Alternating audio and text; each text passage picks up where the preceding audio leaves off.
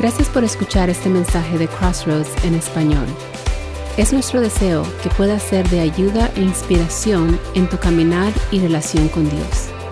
Te invitamos a suscribirte para que puedas escuchar otros mensajes como este. ¿Está listo para terminar la, la carta de Efesios? ¿Sí? Ya se aburrió de ella. ¿Qué pasó? Usted está supuesto a decir, no, queremos más. Pero hoy vamos a estar terminando la carta de Efesios. Así es que le voy a invitar que abra su Biblia en Efesios capítulo 6. Y vamos a estar entre los versículos 18 al 24. Hoy vamos a finalizar esta carta. Mi oración ha sido y es y continuará siendo, mis hermanos, que estos mensajes fueron alrededor de 20 mensajes de Efesios.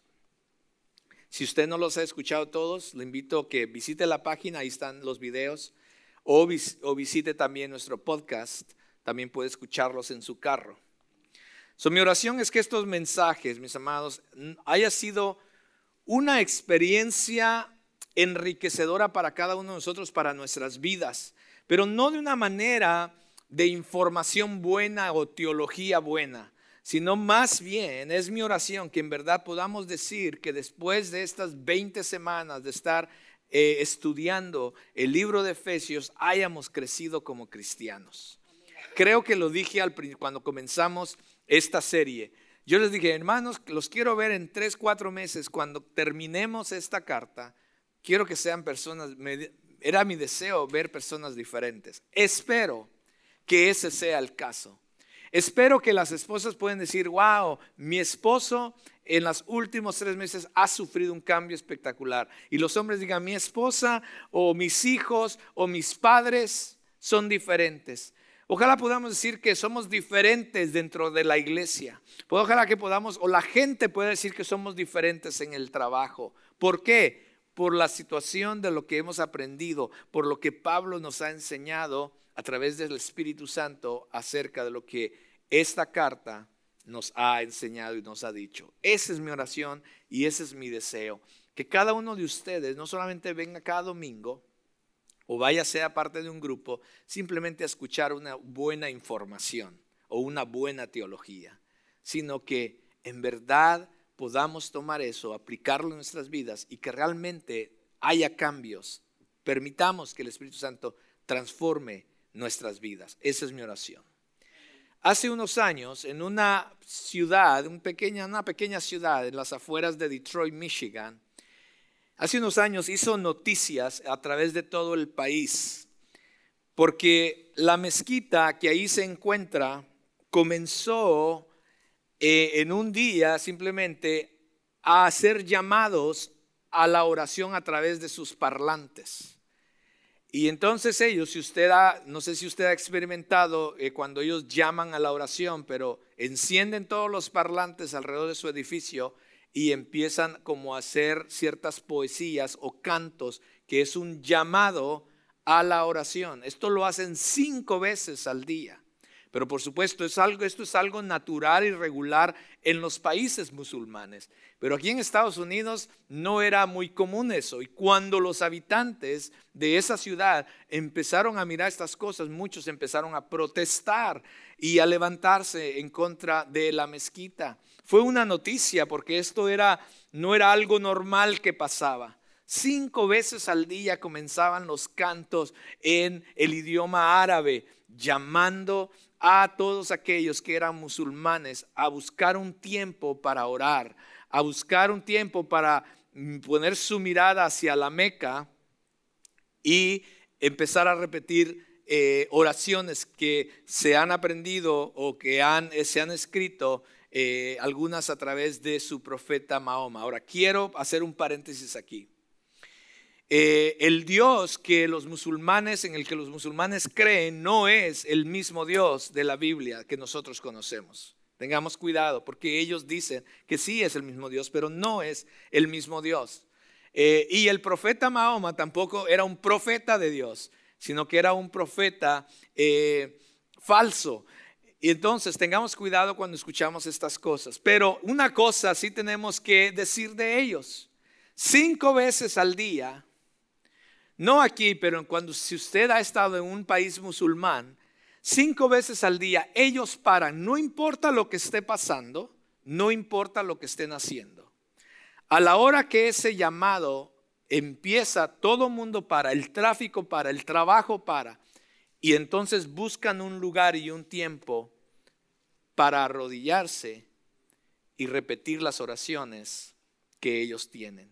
Muchas de esas oraciones son oraciones memorizadas, ah, impersonales quizás, pero en estos países es una ley. Y cuando alguien eh, no cumple la ley, cuando alguien quiebra esta ley, los castigos que estos países tienen son muy severos a aquellos que no hacen esto. Qué interesante, ¿no? Gracias a Dios que nosotros vivimos en un país que tenemos libertad de expresión y libertad de adoración. Pero como cristianos, la pregunta es, ¿qué estamos haciendo con esa libertad?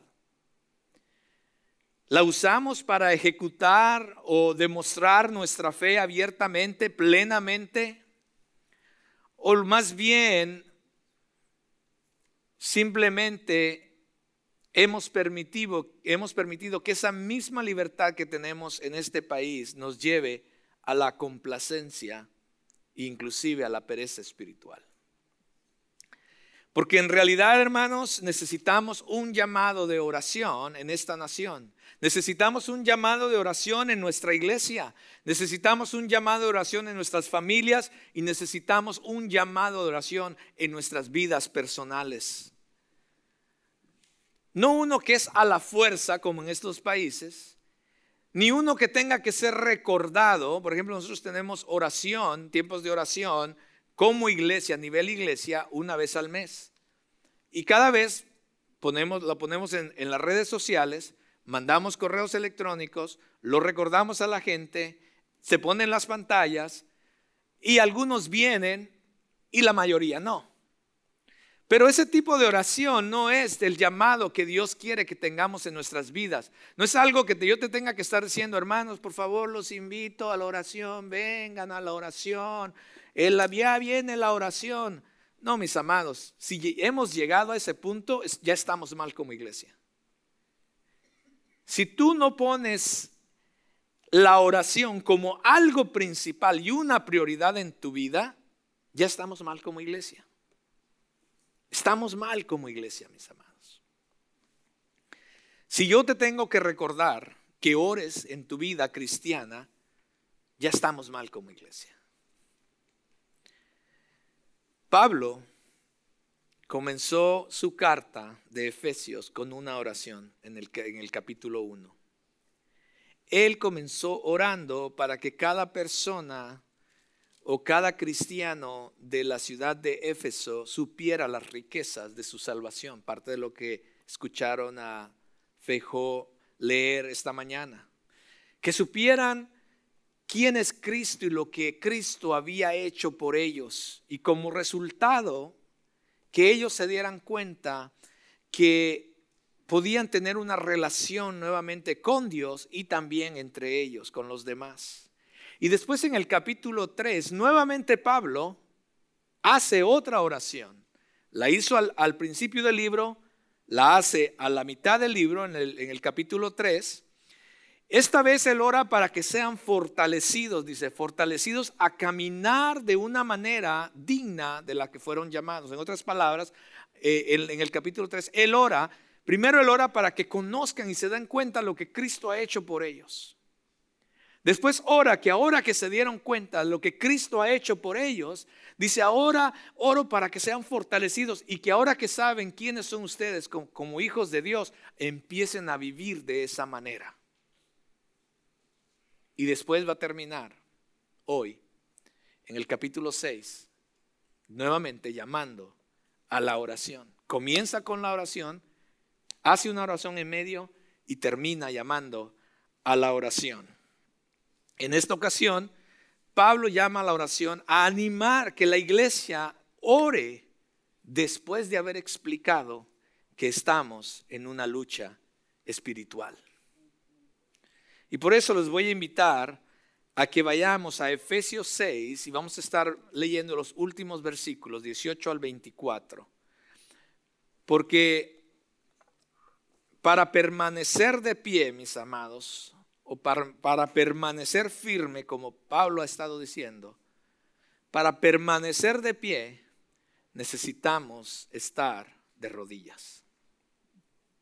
Y la palabra del Señor dice así, versículo 18 con toda oración y súplica. Oren en todo tiempo en el Espíritu y así velen con toda perseverancia y súplica por todos los santos. Oren también por mí para que me sea dada palabra al abrir mi boca a fin de dar a conocer sin temor el misterio del Evangelio, por el cual soy embajador en cadenas que al proclamarlo hable sin temor como debo hablar. Pero a fin de que también ustedes sepan mi situación y lo que hago todo, todo se lo hará saber Tíquico, amado hermano y fiel ministro en el Señor, a quien he enviado a ustedes precisamente para esto, para que sepan de nosotros y para que consuele sus corazones. Pase a los hermanos y amor con fe de parte de Dios el Padre y del Señor Jesucristo. La gracia sea con todos los que aman a nuestro Señor Jesucristo con amor incorruptible. Oremos. Amado Dios, yo te doy muchas gracias.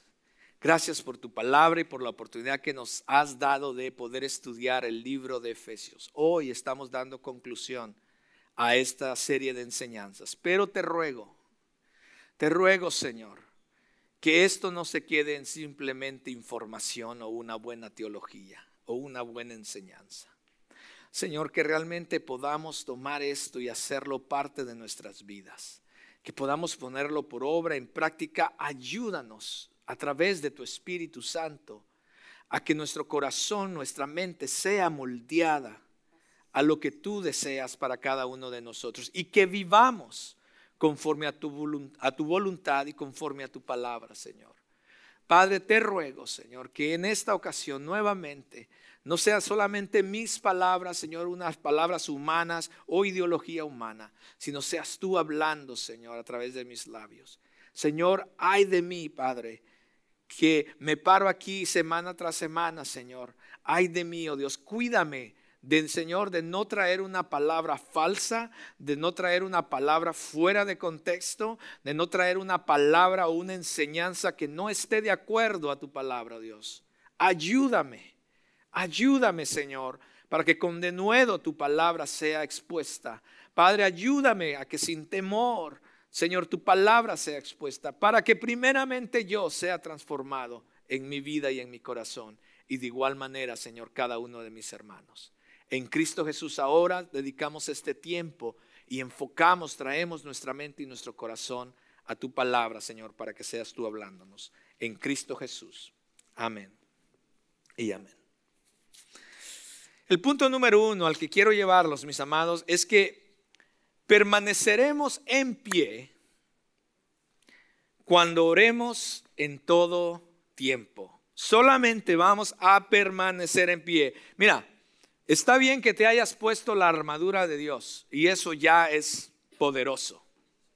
Pero solamente permaneceremos en pie si también reconocemos algo tan importante como es la oración en nuestras vidas. ¿Ok? Porque la oración es la que nos va a fortalecer, si lo puedo poner de esta manera, la oración es la que nos va a fortalecer para poder levantar ese escudo de fe.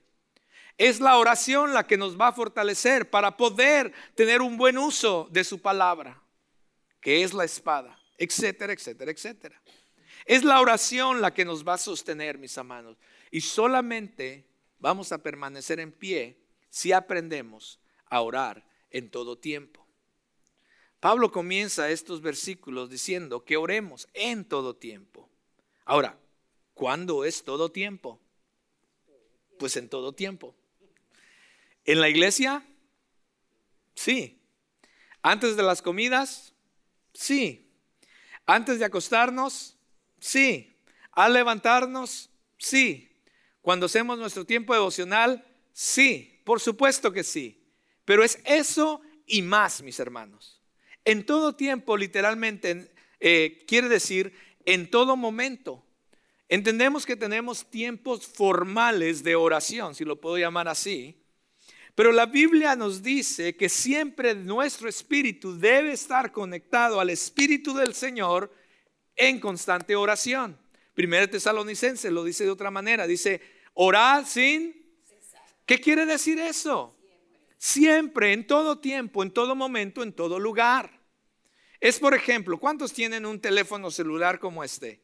bueno, no exacta como este, pero un teléfono celular, un electrónico, que se conecta a un Wi-Fi o que tiene una señal que le permite entrar a diferentes lugares, recibir llamadas, mandar un texto, si quiere visitar un, un website, etcétera, etcétera. ¿Cierto que todos tenemos algo así?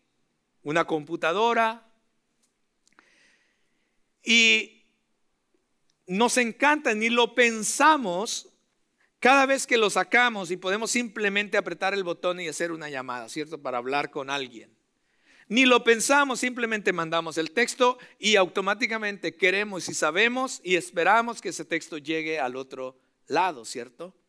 Queremos esa, esa comunicación inmediata. Pero ¿qué pasa cuando se pierde la señal? ¿Qué pasa cuando se pierde la señal? Hay personas He conocido a personas, he visto con mis ojos a personas que cuando no tienen señal en el teléfono se empiezan a desesperar. No hay señal, pero ¿por qué? Eh, y ahí empieza una desesperación.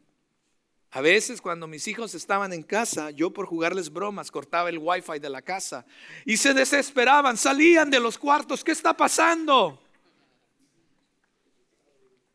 Porque querían estar conectados constantemente, querían estar en línea, conectados constantemente. Pues de esa misma manera, mis amados, se supone que debe ser nuestra vida de oración en el Señor. Se supone que siempre debemos estar en línea con Dios y cuando sentimos que no estamos en línea, deberíamos de desesperarnos Deberíamos de desesperarnos y buscar la manera de buscar y encontrarnos con Dios para entonces estar en línea nuevamente. Pero qué triste cuando pasan horas, días, semanas y no tenemos un tiempo de oración con Dios. Eh, no sé cuándo, estaba teniendo una plática con alguien, o no sé si fue con los hombres, que muchas veces simplemente buscamos a Dios cuando le necesitamos como que si Dios solamente existiera para cuando le necesito. Entonces cuando estamos en un momento desesperado, cuando estamos en una situación, en un problema, en una circunstancia, es cuando nos acordamos de orar a Dios. Qué triste vivir una vida cristiana de esta manera. Espero que aquí los miembros de Crossroads no tengan una vida de oración como esa.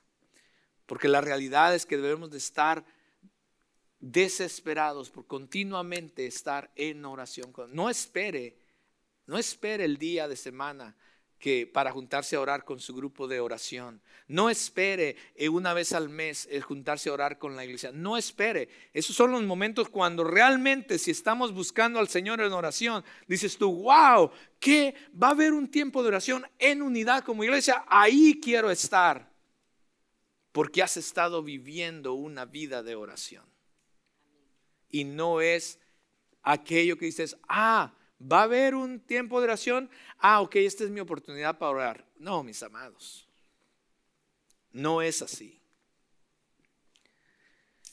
sino que debemos desesperadamente estar siempre conectados con el Señor en todo tiempo. Entiendo que tenemos nuestros momentos también de oración, lo entiendo, yo, yo también los tengo. Pero mis amados, que no sean tiempos eh, asignados. Una de las cosas que yo hago para no caer en la monotonía es que no siempre hago mi tiempo de oración al mismo tiempo. ¿Sí me van a entender? Porque si yo digo, ok, a las 6 de la mañana, a las 6 de la mañana va a ser ahí. Entonces a las 6, todo, a las, todo, a las 6 y empiezo a las 6, está bien. Pero después de tres semanas, hoy a las 6 de la mañana tengo que empezar.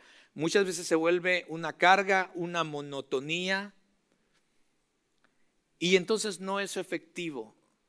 Y no es tampoco lo que la Biblia enseña acerca de la oración, sino que más bien es necesario que estemos en oración en todo tiempo, con toda oración y súplica en el Espíritu. Ahora, la palabra que Pablo usa aquí para la oración se refiere a peticiones generales o a una plática general con Dios. Puede, en otras palabras, puede ser de, diferentes maneras. Ahorita voy a entrar a eso.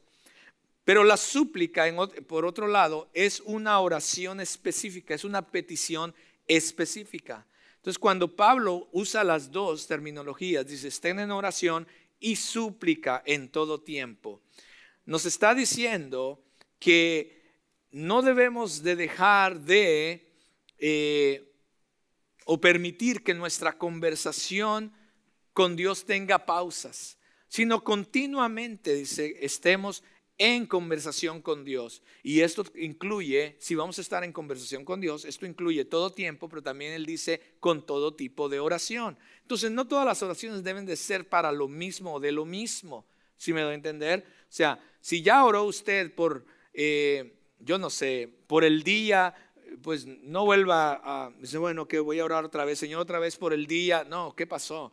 Sino que en toda oración es que continuamente estemos orando al Señor, porque, por ejemplo, oraciones de alabanza.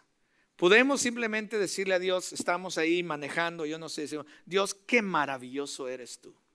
Qué grandioso Señor al que yo sirvo. Dios, eres infinito, eres sin igual, no hay nadie como tú, Señor. Y por eso, Señor, esta mañana, tarde o noche, yo te alabo y te bendigo, porque no hay otro Dios como tú. ¿Sí? ¿Qué tal eh, oraciones de acción de gracias? Oh Dios, yo te doy gracias por mi vida. En verdad yo no merecía nada, pero gracias Señor por amarme. Gracias por mi familia, gracias por mis hijos, gracias por tus provisiones, gracias por tu protección. ¿Qué tal oraciones de, eh, de intercesión? Y no solamente oraciones personales. Yo sé que todos automáticamente nos vamos a la oración o a la petición personal. Pero ¿qué tal oraciones de intercesión por alguien más? ¿Qué tal la oración privada? ¿Qué tal la oración en público? ¿Qué tal la oración por el perdón de nuestros pecados? ¿Qué tal la oración de arrepentimiento? ¿Qué tal la oración planificada a cierto tiempo? Pero ¿qué tal la oración espontánea en cualquier tiempo y en cualquier lugar. ¿Qué tal la oración al estar sentado? ¿Qué tal la oración al estar de pie? ¿Qué tal la oración al estar acostado? ¿Qué tal la oración mientras estás en el trabajo, haciendo lo que estás haciendo? ¿Qué tal la oración de rodillas? ¿Qué tal la oración en voz alta? ¿Qué tal la oración en silencio? Donde sea, cuando sea, siempre y cuando sea continuo, continuo en el Espíritu, dice Pablo, en todo tiempo, en todo lugar. ¿Cómo estamos en cuanto a eso, mis amados? ¿Cómo estamos orando al Señor en todo tiempo en cuanto a eso? Espero que si tú no tienes una vida de oración, espero que el día de hoy, después de lo que el Dios nos quiere hablar, tú comiences a que tu vida de oración empiece a verse diferente. Ahora déjame aclarar eh, esta parte cuando dice en el Espíritu, porque hay muchas cosas que, que hoy se llaman orar en el Espíritu que no lo son y tenemos que tener cuidado con eso. Orar en el Espíritu no es una especie tampoco de una experiencia extática inexplicable, ¿ok? No es perder eh, tus emociones mientras estás orando, eso no es lo que se refiere el texto. Ah, no, es tampoco hablar en, en, lenguas, por lo menos no en este contexto.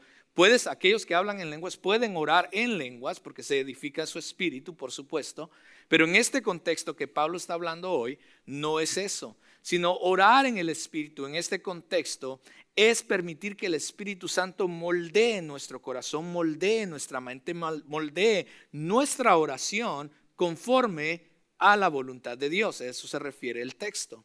Es lo mismo que muchas veces oramos en el nombre de Jesús. Es, usualmente tenemos la costumbre o se nos ha enseñado así o han escuchado a alguien que se termina la oración en el nombre de Jesús. Y esto eh, de, orar en el nombre de Jesús, lejos de realmente entender qué significa, o orar en el Espíritu significa, muchas veces esto se vuelve como algo eh, casi monótono, rutinario o inclusive eh, simplemente como un amuleto de que si lo digo en el nombre de Jesús, quiere decir entonces que se va a cumplir lo que he orado. Y la verdad, eso no es lo que enseña la palabra tampoco sino más bien orar en el Espíritu es, o la oración, la teología de la oración a través de las escrituras, mis amados, es realmente simplemente alinear mi propia voluntad a la voluntad de Dios.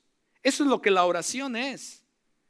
Si quieres saber en, una frase lo que oración es, es alinear mi voluntad a la voluntad y el propósito de Dios. Eso es lo que la oración es. Si se te olvidó todo el mensaje, que no se te olvide eso. Porque el orar en el Espíritu o el orar en el nombre de Jesús no es una fórmula mágica, mis hermanos, sino que es la manera de decirle a Dios que me someto a su voluntad, a su propósito y lo que Jesús desea para cada uno de nosotros a través de su palabra. Orar en todo tiempo también significa orar con perseverancia. Sé firme en la oración. No pares, no ceses, como Tesalonicenses dice. No te rindas. Incluso si la respuesta no llega, no te rindas. En Lucas 6, creo que es.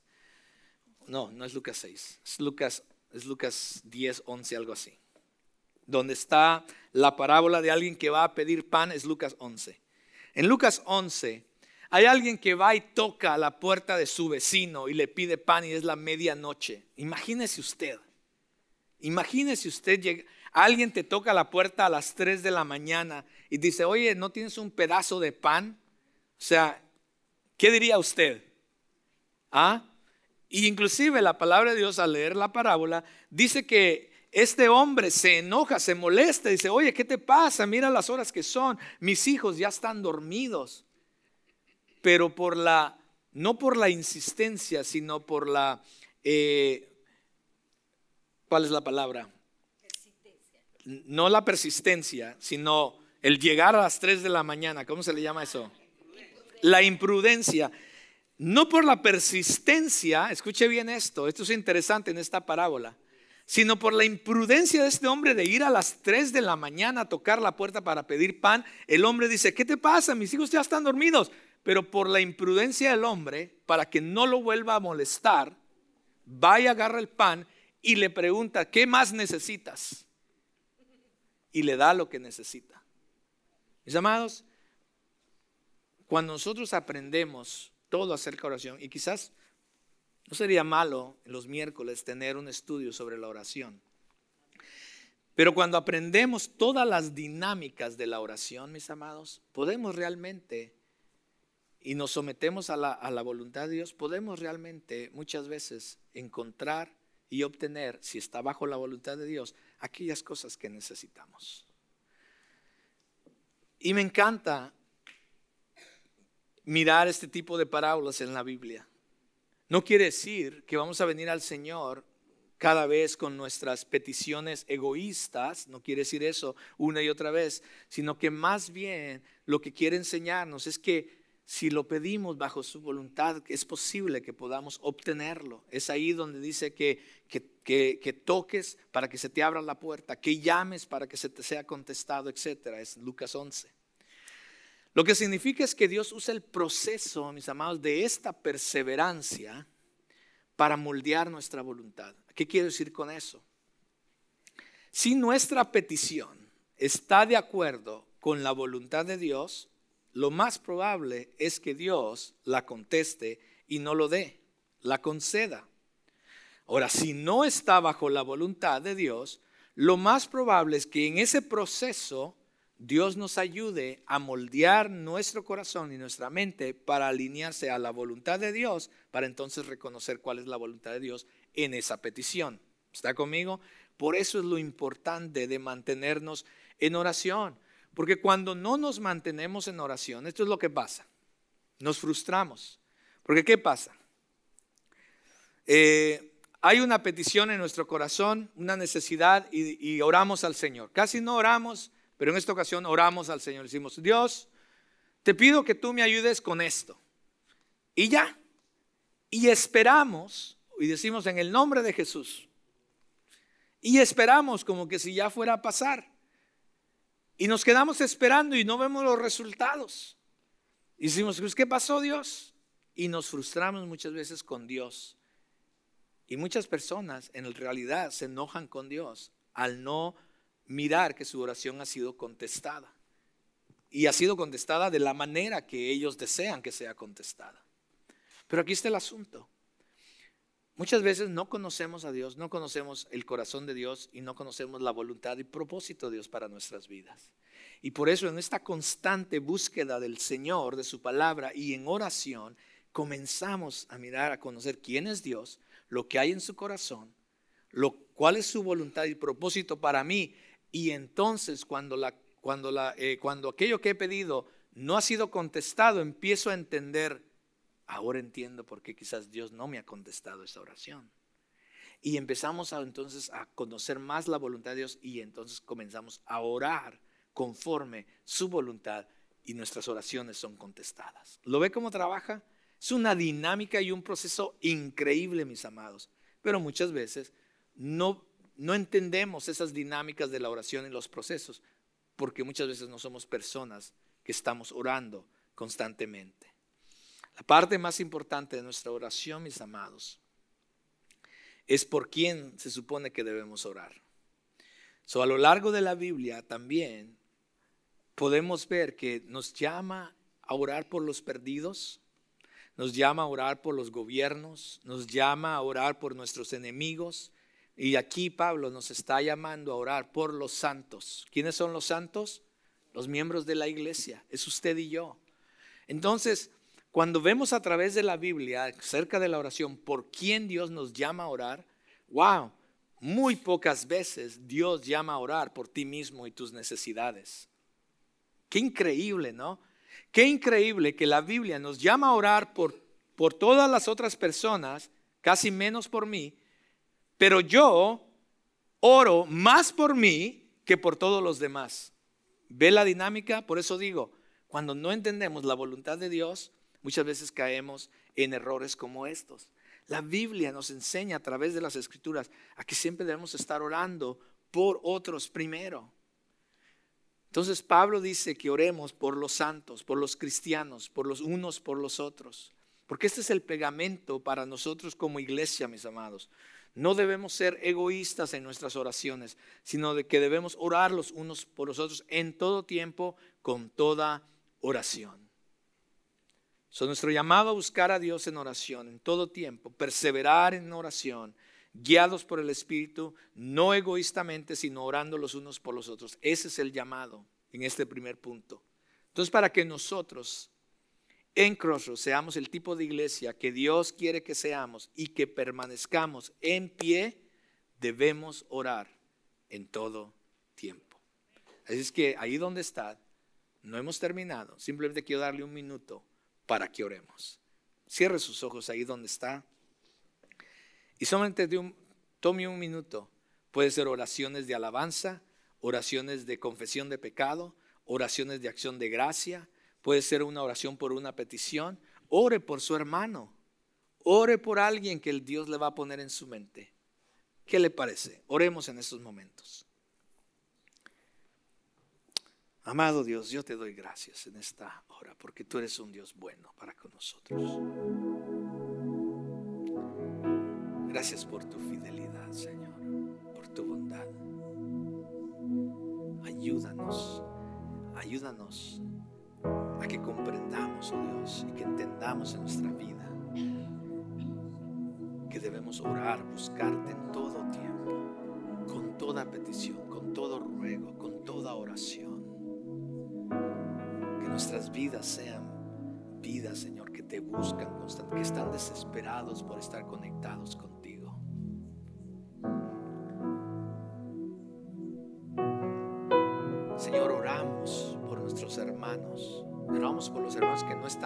que no les vemos el día de hoy. Que tú les guardes, les bendigas, sé tú con ellos. Tú conoces las razones, nosotros no. Padre, que esta iglesia sea una iglesia que constantemente esté orando, que no esperemos, oh Dios, un día de oración, sino que constantemente busquemos en todo tiempo, en el camino, en el trabajo, en nuestra casa, con nuestra familia, a solas, pero que constantemente podamos estar orando, buscando de ti, Señor, conociéndote, conocer tu voluntad, tu propósito para nuestras vidas. Ayúdanos, Señor, a entender este primer punto de Pablo en Efesios. Que como y cristianos, como iglesia, debemos orar en todo tiempo, en todo lugar, en el Espíritu, con todo tipo de oración. En Cristo Jesús oramos, damos gracias. Amén y amén. El punto número dos es permanecemos en pie cuando oremos los unos por los otros. Eso es, Pablo ya empezó a hablar de esto. Pero en los próximos versículos 19 y 20 podemos mirar que Pablo inclusive pide que oren por él. Lo ve en el versículo 19, 20. Dice, con toda oración y súplica Oren también por mí, dice Pablo. ¿Fue egoísta Pablo el, pedir oración por él? No, por supuesto que no. Porque creo yo que Pablo sabía que para ellos ser el tipo de iglesia que Dios estaba buscando que fueran, era necesario que aprendieran a orar los unos por los otros. Pablo era un colaborador del Evangelio, del reino de Dios, de la iglesia. Entonces no solamente debemos orar por nosotros, mis amados. Sé, yo entiendo que todos tenemos una necesidad, todos tenemos necesidades. Pero no solamente podemos constantemente orar solamente por nosotros y nuestras peticiones personales, sino debemos de orar por todos los demás santos, como lo vimos hace un momento. Pero este verso lo hace aún más específico y más personal, porque Pablo dice, deseo que ustedes, les pido que oren por mí. Entonces, mis amados, oremos por los demás. Oremos por aquellos a quienes Dios ha llamado específicamente al ministerio. Ore por su maestro, líder de grupo de vida, aquellos que son parte del grupo de vida. Y los que no son, también oren por ellos. Ore para que Dios les ayude cada vez que ellos se paran a enseñar la palabra de Dios domingo a domingo. Para que Dios les fortalezca. Ore por sus líderes, no solamente los líderes de aquí de Crossroads en español, pero también nuestra parte en inglés. Ore, mis amados, por nuestros diáconos. Tenemos todo un cuerpo de diáconos aquí en la iglesia que sirven a la iglesia. Ore por los pastores y directores de ministerio, de jóvenes, de niños, etc. Les pido que oren específicamente por mí y por mi familia. Eh, mis amados, ustedes no saben cuánto yo necesito de sus oraciones. Pero no se detenga ahí, sino que ore por aquellos que sirven en diferentes comités de la iglesia. Ore por aquellos que enseñan a los jóvenes, por aquellos que enseñan a los niños, cada voluntario que está ahí. Ore por aquellos que mantienen las instalaciones en un buen estado. ¿Sabe que alguien puso estas sillas para que usted pudiera sentarse el día de hoy?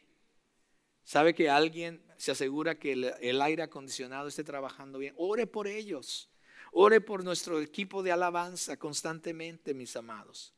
Ore por aquellos que administran las finanzas del Señor aquí en, en la iglesia. Ore por aquellos que están dispuestos a servir en alguna área. Ore por las personas que están a la entrada recibiéndole.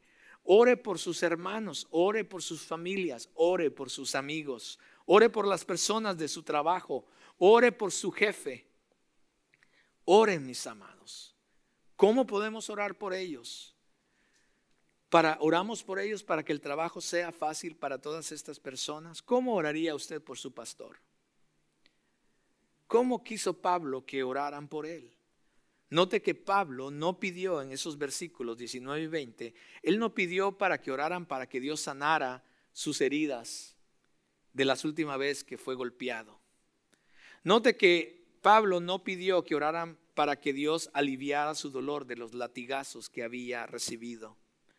No les pidió para que Dios lo librara de la injusticia y la falsa, el falso encarcelamiento que él, que él estaba padeciendo. Él no dijo, oren para que yo pueda salir de esta cárcel. Él no pidió nada de eso. Vean por lo que él pidió. Él pidió para que oraran a Dios. Él tampoco, él tampoco oró para que, para que Dios supliera el dinero para su próximo viaje misionero. Que por cierto, esté orando por mí. Hoy por la tarde salgo para la ciudad de Boston con otro pastor, precisamente para un viaje visionero, de visión, para mirar si Crossroads puede eh, tener una asociación con unas iglesias de allá para, para expandir el reino de Cristo en la ciudad de Boston y sus alrededores. 4% de la población de Boston y sus alrededores son cristianos y creen en Dios. el 96% no quiere, no quiere nada con Dios.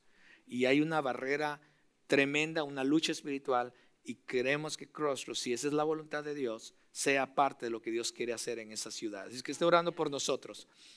Pero vea lo que, por lo que Pablo ora. ¿Por qué les pidió que orara Pablo? Les pidió que oraran para poder comunicar efectivamente el Evangelio a las personas. ¡Wow! ¡Qué increíble! ¡Qué increíble por lo que Él pide que oren por Él! Él pide para que sin temor Él pueda continuar hablando del Evangelio, llevando el Evangelio a otros. Estaba en la cárcel, ¿a quién le iba a predicar? ¿Quieres saber a quién les, predicaba Él? Él le predicaba a los soldados y a, los, a las personas que estaban ahí en eminencia. ¡Wow! Tanto que Dios le daba favor para con ellos. Y para esto ora Pablo. El objetivo no era para tener salud, riquezas, prosperidad. El objetivo era para que la gente escuchara el Evangelio.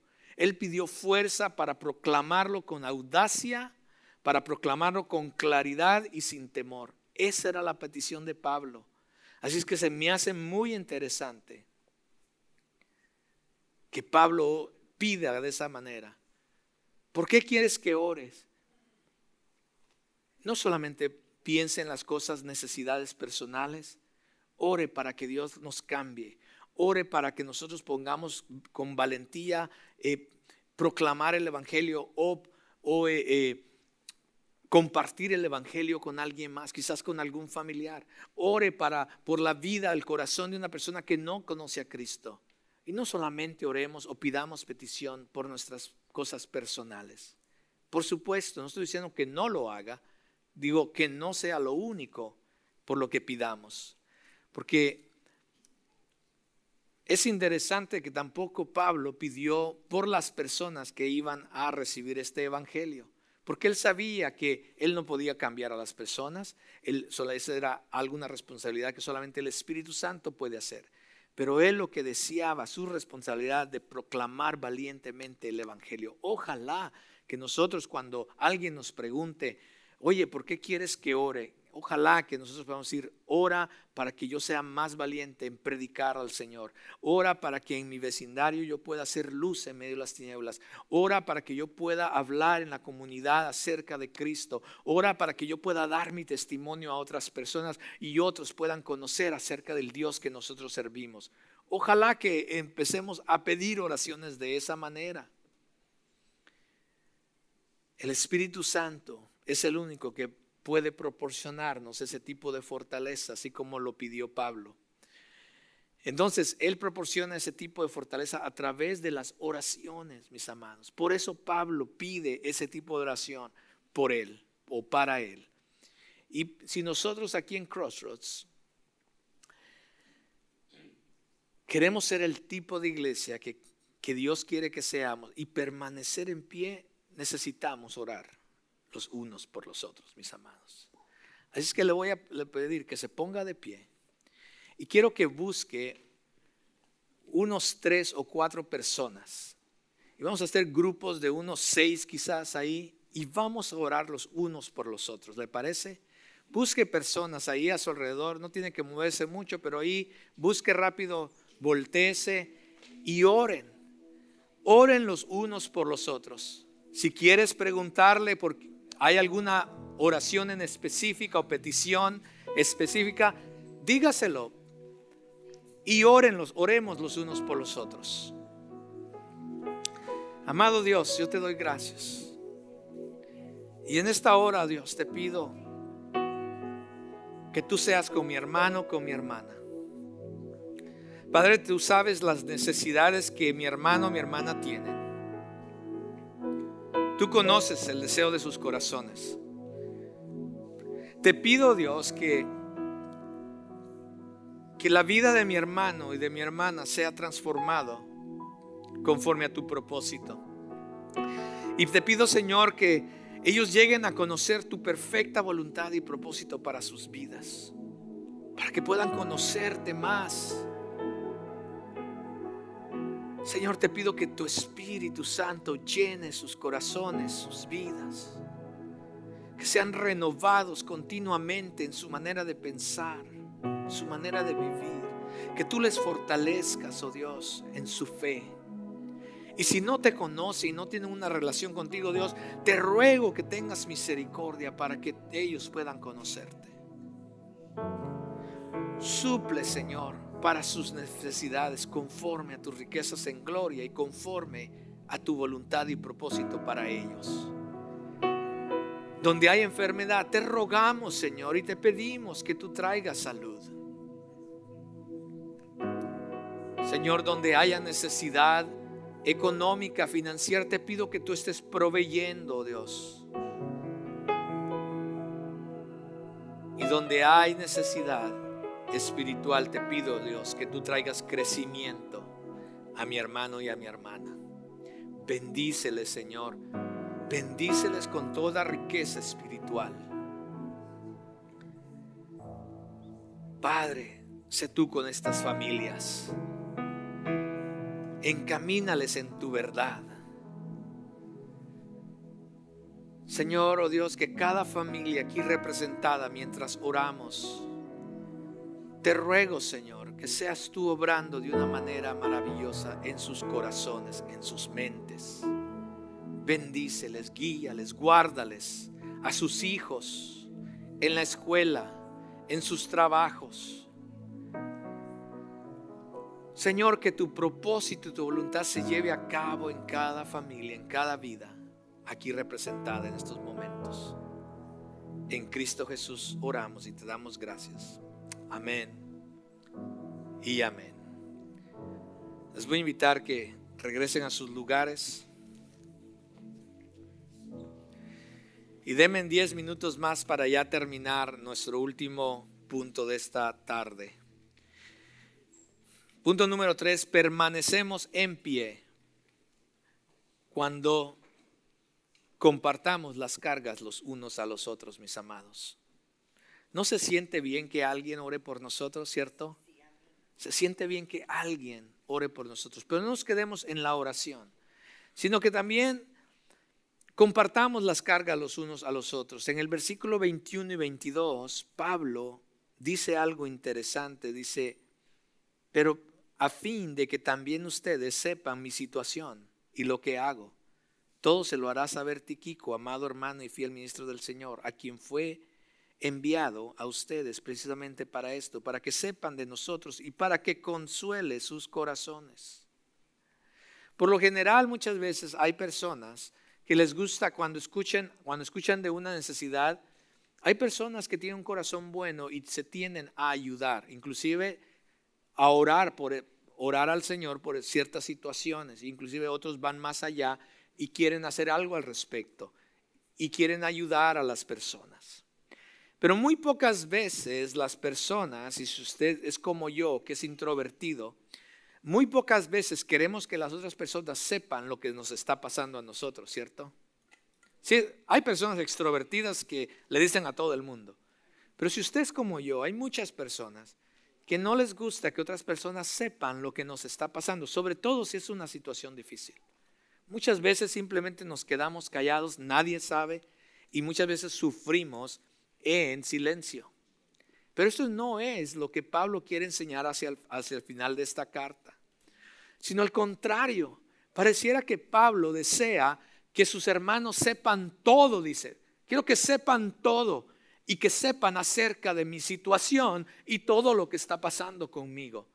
Dice, les envío aquí a, a mi hermano Tiquico. Él les va a dejar saber todo lo que está pasando y acerca de mi situación, dice Pablo. Qué interesante, qué interesante que Pablo se abre de esa manera a la iglesia.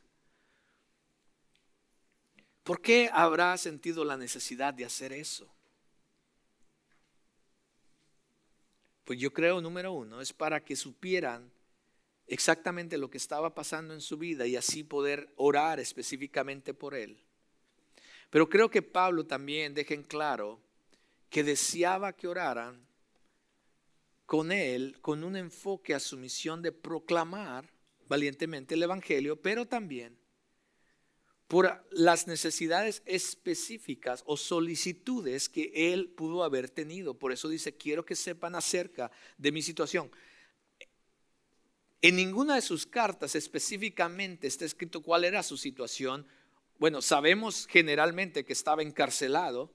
En, la carta de Timoteo, inclusive él dice, te pido que me mandes el, abrigo porque tengo frío, ¿no? O sea, algunas cosas Él nos da un poquito de, para, que para, para ver qué es lo que está pasando en su vida.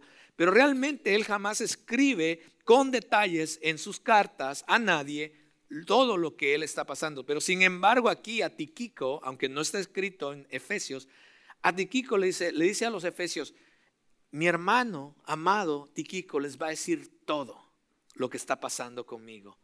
Él les va a decir todo acerca de mi situación. ¿Cuántas veces nos enfrentamos a nuestras propias situaciones, mis amados, a nuestras propias luchas personales y nadie sabe nada de lo que está pasando?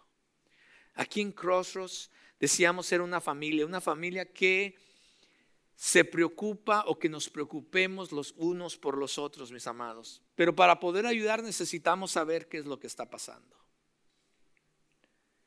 Mis amados, yo sé que muchas veces es difícil pero ya sea que estés pasando por alguna necesidad, una prueba, problema o circunstancia, o quizás estás luchando con un pecado, no necesitas caminar solo en esa vereda.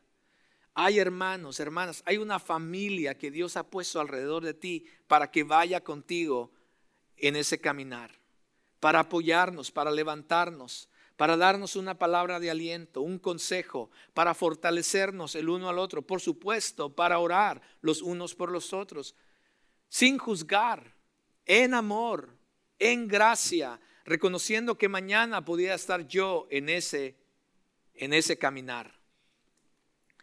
Pero ¿por qué es tan difícil compartir las cosas con los demás? La realidad es porque no confiamos el uno al otro. Me recuerda una historia por ahí que escuché hace unos años atrás, que tres hombres de una iglesia se fueron y estaban pescando. Y mientras estaban pescando, estaban hablando acerca de, de, eh, la santidad de Dios y fueron convencidos de confesar sus pecados el uno al otro. el primero comienza y dice, mis hermanos, yo quiero confesarles de que yo tengo un problema con el alcohol. Dice, nadie lo sabe, ni mi esposa, dice, pero de vez en cuando escondida, dice, inclusive tengo una botellita ahí y me echo mis tragos de vez en cuando. Y entonces ellos, los, otros dos dijeron, oh, wow, hermano, vamos a estar orando por ti. Después el segundo eh, eh, convictado de que el primero ha confesado, dice, bueno, yo también tengo un pecado que confesar.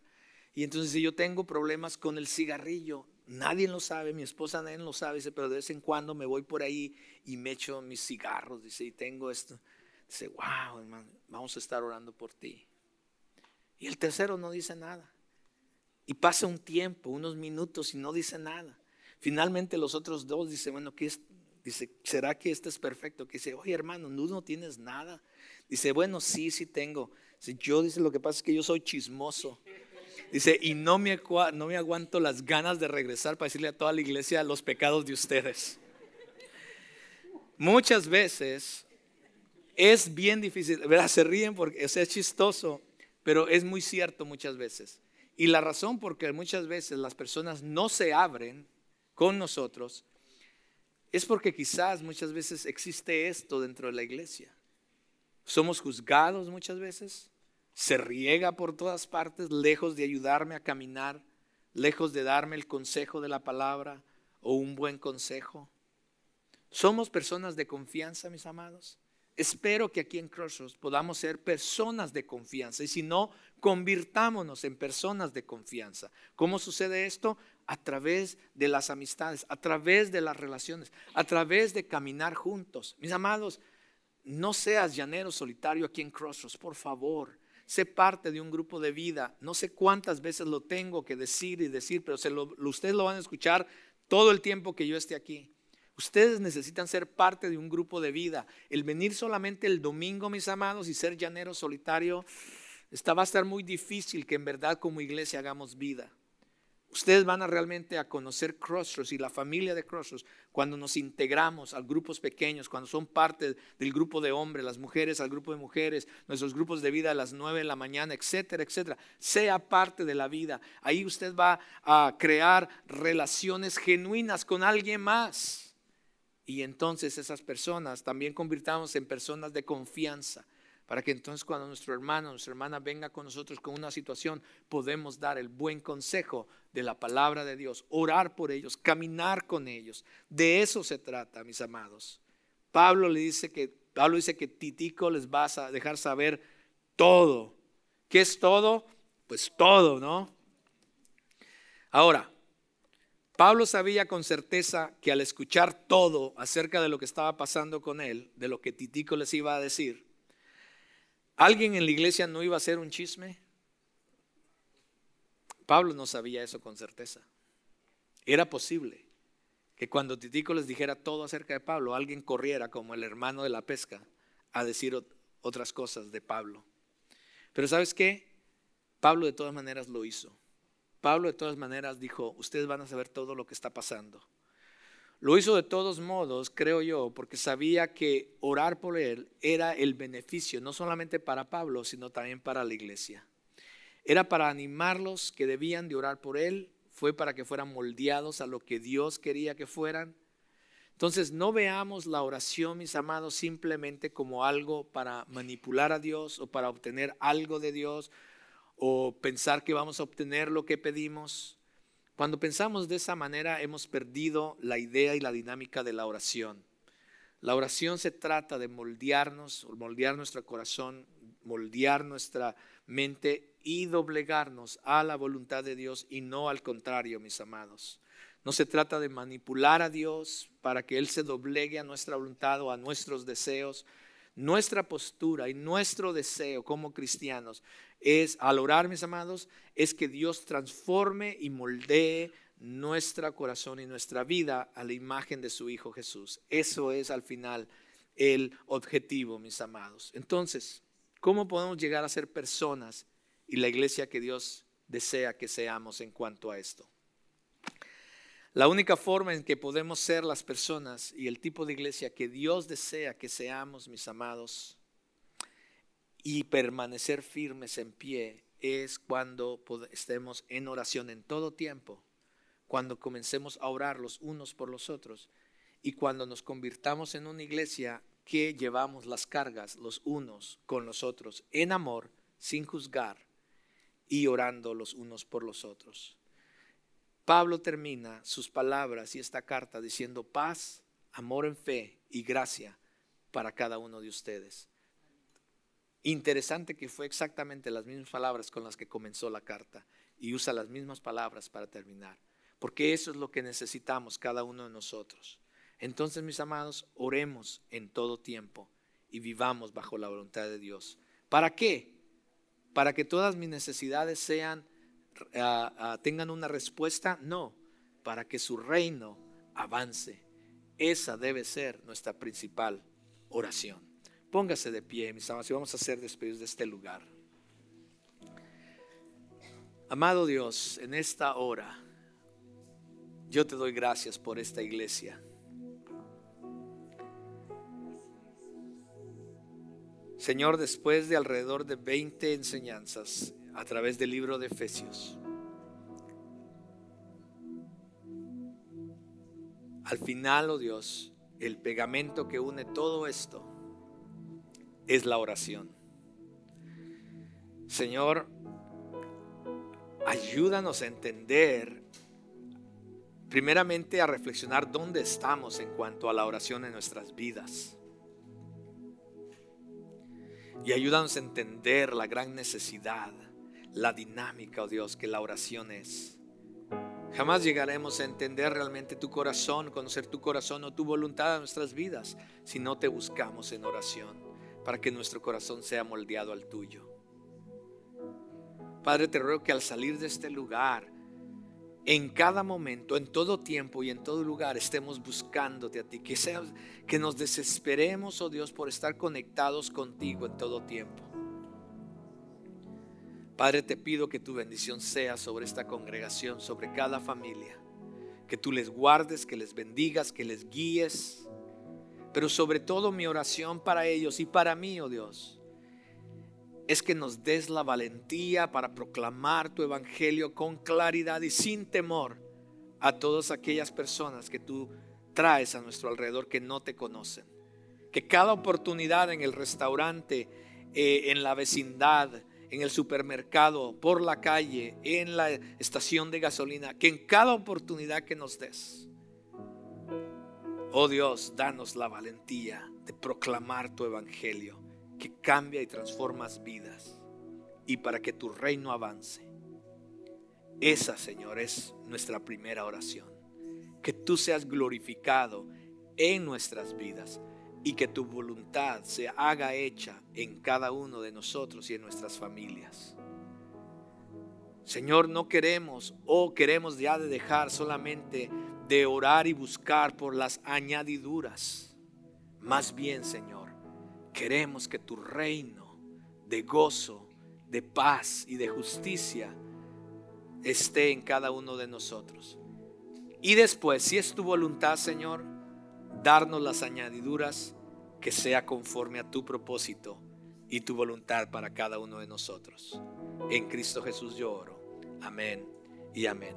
Que el Señor les bendiga, mis amados. Nos vemos la próxima semana. Esperamos que hayas disfrutado este mensaje. Si deseas saber más acerca de cómo tener una mejor relación con Dios o deseas más información acerca de nuestra iglesia, visita nuestra página de internet crossroadstw.org.